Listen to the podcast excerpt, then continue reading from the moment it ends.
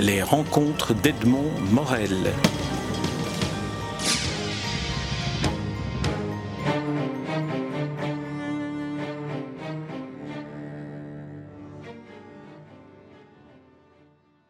Michel Torrekens, vous publiez chez Zélige le Géranium de Monsieur Jean, votre premier roman qui suit, si mes informations sont exactes, deux, recueils de nouvelles.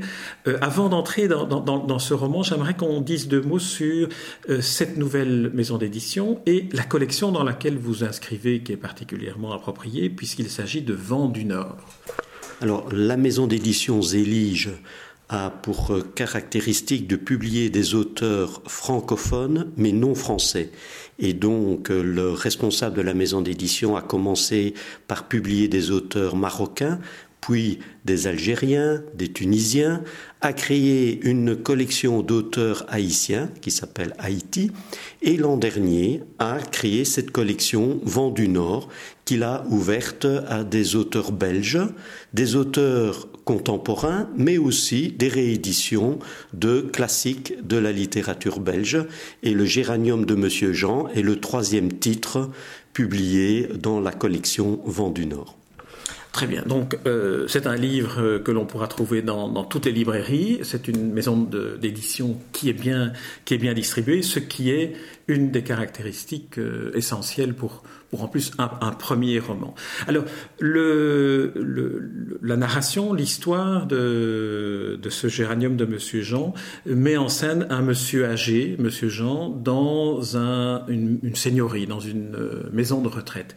D'où d'où vous est venu de, de situer euh, ce, ce lieu-là?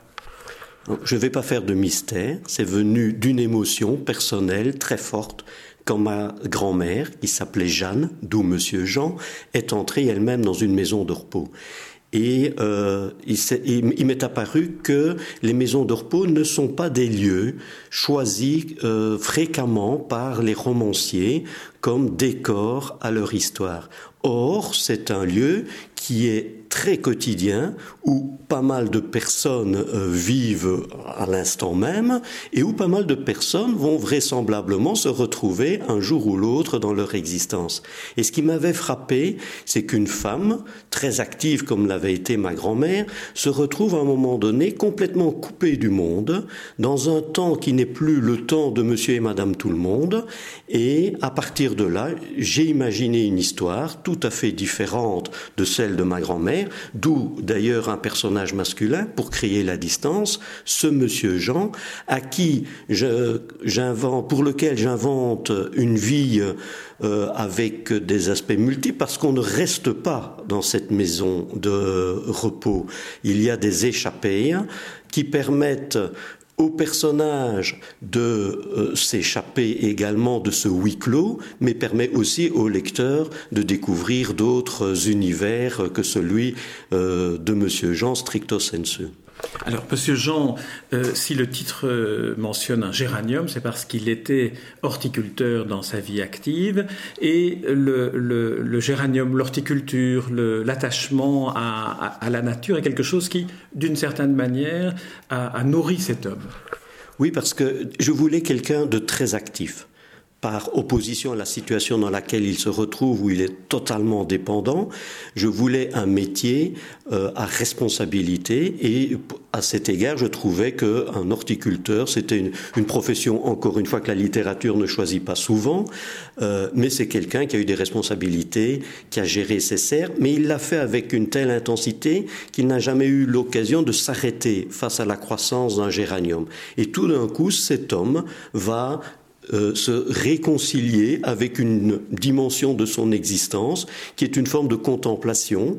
Et donc après avoir été très actif il entre dans une forme de méditation et observe la croissance de ce géranium. Et puis au-delà du géranium de plein d'autres d'autres petites choses, comme un vol de martinet noir dans le ciel, comme un morceau de melon de cavaillon, comme une gorgée d'eau, et donc ainsi se décline toute une série de petites euh, découvertes autour des petits bonheurs de la vie qui lui restent.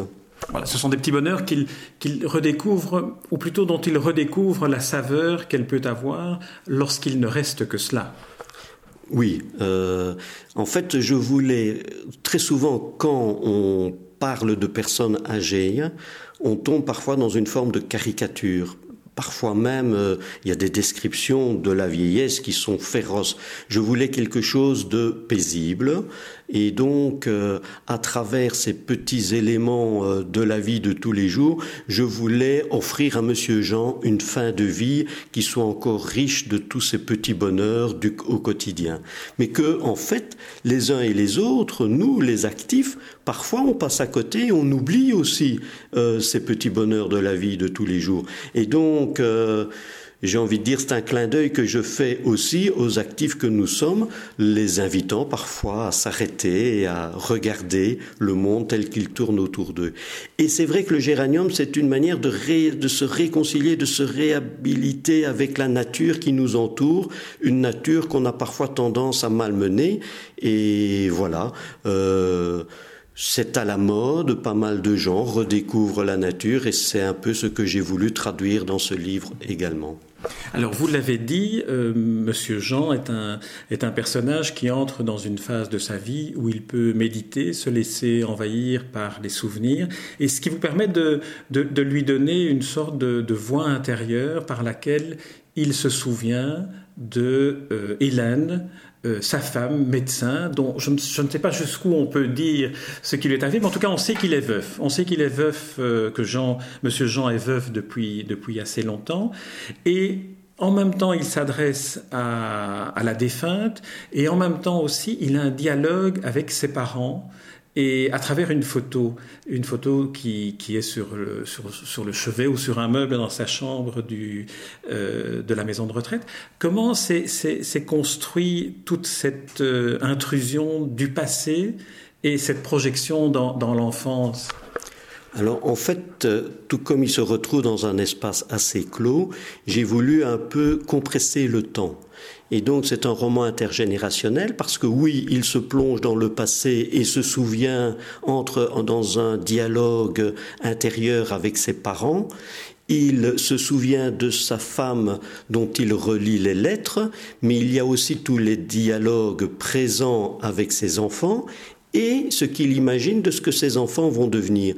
Et donc, il y a un télescopage dans le roman entre le passé, le présent, le futur, à travers toutes les générations qui font sa famille.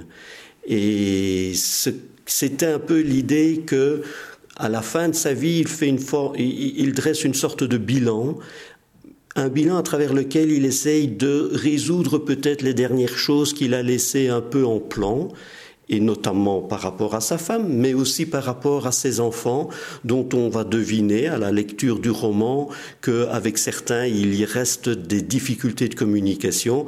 Alors est-ce que ces difficultés vont se résoudre ou pas? Ça, je laisse euh, le soin au lecteur de euh, le découvrir.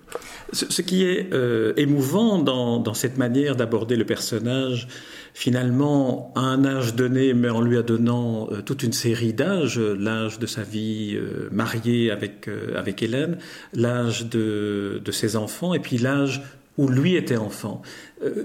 L'invention de ce dialogue avec, avec les, les parents, lorsque vous l'avez écrite, est-ce qu'elle est a répondu, correspondu à une sorte de, de, besoin ou de manque chez vous, Michel Torrequet? C'est plutôt le dialogue est venu plutôt d'une forme de méditation que j'ai eue face à d'anciennes photos. Je trouve que les photos anciennes sont parfois chargées d'une histoire ou d'une émotion ou d'une interrogation et quand on se met à écrire, l'écrivain il se met en, aussi dans une forme de silence, de monologue intérieur. L'écriture est un acte extrêmement solitaire et c'est parfois ce que l'on peut ressentir face à des photos euh, qui nous interpellent. Et c'est de ce, cette situation de méditation face à une photo que m'est venue euh, l'idée de euh, lui inventer ce monologue intérieur. Parfois aussi, on dit des vieilles personnes qu'elles ont tendance à radoter. C'était peut-être une forme noble de radotage que je lui ai inventé euh, à travers ce dialogue intérieur, encore une fois, avec ses parents. Alors on sait que vous êtes euh, auteur de, nouvelles, vous étiez auteur de nouvelles jusqu'à présent, avec deux, deux recueils qui avaient été publiés, l'un en 1997, L'herbe qui souffre, et l'autre, euh, Fœtus fait la tête, aussi des nouvelles. Vous êtes passé au roman pour, pour quelles raisons Est-ce que, est que la nouvelle ne vous satisfaisait plus? Alors la, nouvelle me satisfait totalement et je continue à écrire des nouvelles. Il y a un recueil qui attend de trouver un éditeur.